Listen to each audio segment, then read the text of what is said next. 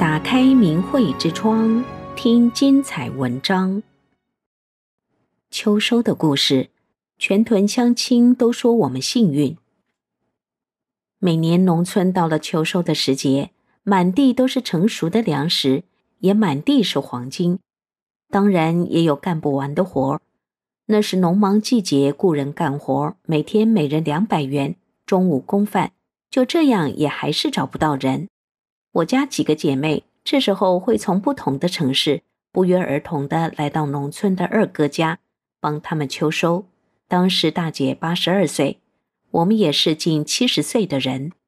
最难忘的是二零一九年的秋收过程，一场历史罕见的秋雨。辛苦一年之后就要到手的收成，全部泡在水里。可最后二哥家五六十亩地的玉米，不仅是全部归仓，还在百年罕见的大雪之后卖了好价钱。二嫂说，全屯都说我们幸运。我们一起来看看，他们这家为啥能让所有的乡亲们都欣羡呢？二零一九年的秋收季节，我们姐妹又回到老家帮忙秋收。正在全力准备秋收的时候，天气预报说当晚有特大暴雨。果然，到了晚上，下了一场历史罕见的秋雨，真是沟满壕平，遍地是水。乡亲们焦急万分，眼看一年劳作就要到手的收成，全部在水里泡着，真是叫天不应，呼地不语。过了两天，地里的水仍然饱和。估计天气到了上冻的时节，这水也还是撤不下去。当时二哥家算上侄儿侄女的地，共有花生十多亩，玉米五六十亩，这可不是个小工程。没有机械收割，在这么恶劣的环境下，人工抢收简直就是挑战人类的不可能。出价一天三百元也没人干。我自信，虽然我们近七十岁的人，几十年没干过这样的活儿，但我家几个姐妹都修炼法轮大法，有二十七年的修炼功底。我们决定自己抢收。五妹对我说：“你能干，我就干。”二哥、二嫂、侄女当然高兴，但我们如果不主动表态，他们也不会忍心让我们去做。我们首先从花生捞起。侄女和侄女婿他们俩在水里把花生秧装到编织袋里，我和五妹往回拽。有的水太沉，我们就把袋子砍出小洞。后来又发现用塑料洗澡盆，两边都拴上绳，这种方法很好用。侄女把我们干活的视频发到网上，有人说这是秋收的奇观，很多人点赞仿效。我们用十天的时间把花生从水地里抢出来了。大姐和二嫂给我们做饭，还要喂猪、喂鸡、摘花生等，也是忙得不可开交。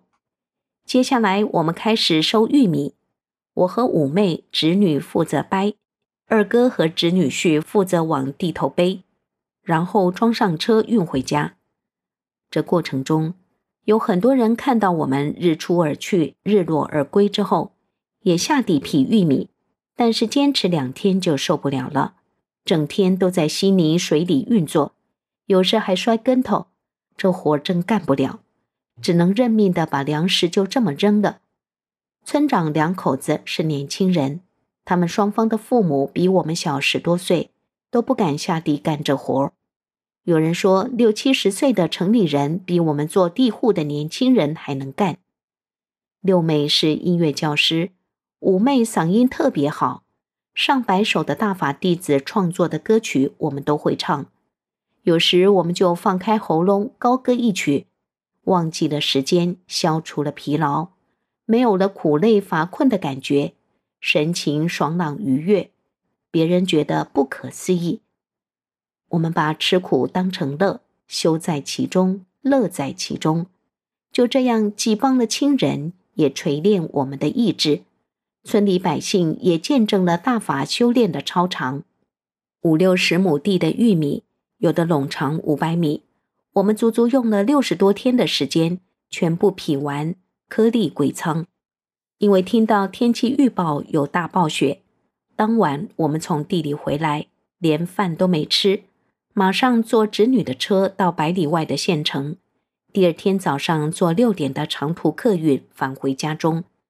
当晚就下了一夜的大雪。第二天早上开不开门，火车、汽车、出租车全部停运，真是百年罕见。这时我不自主地想到了那么多人的粮食没有收回来，不仅泡在水里，又埋到了雪里，真是雪上加霜，真为他们痛心和遗憾。电话里，我欣慰地得知二哥他们在一天的时间里把花生、玉米、猪都卖出去了。收入近十万元，光是玉米就卖了六万元，简直是在和时间赛跑，争分夺秒。有神助，真是一顺百顺。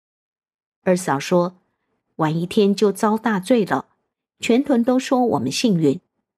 抢收玉米的时候，有一个小老弟专程来问我们：“你们这么干不累吗？”我说：“也累，但能坚持，因为我们是修法轮大法的。”法轮大法是性命双修的功法，不仅身体健康，而且还延年益寿。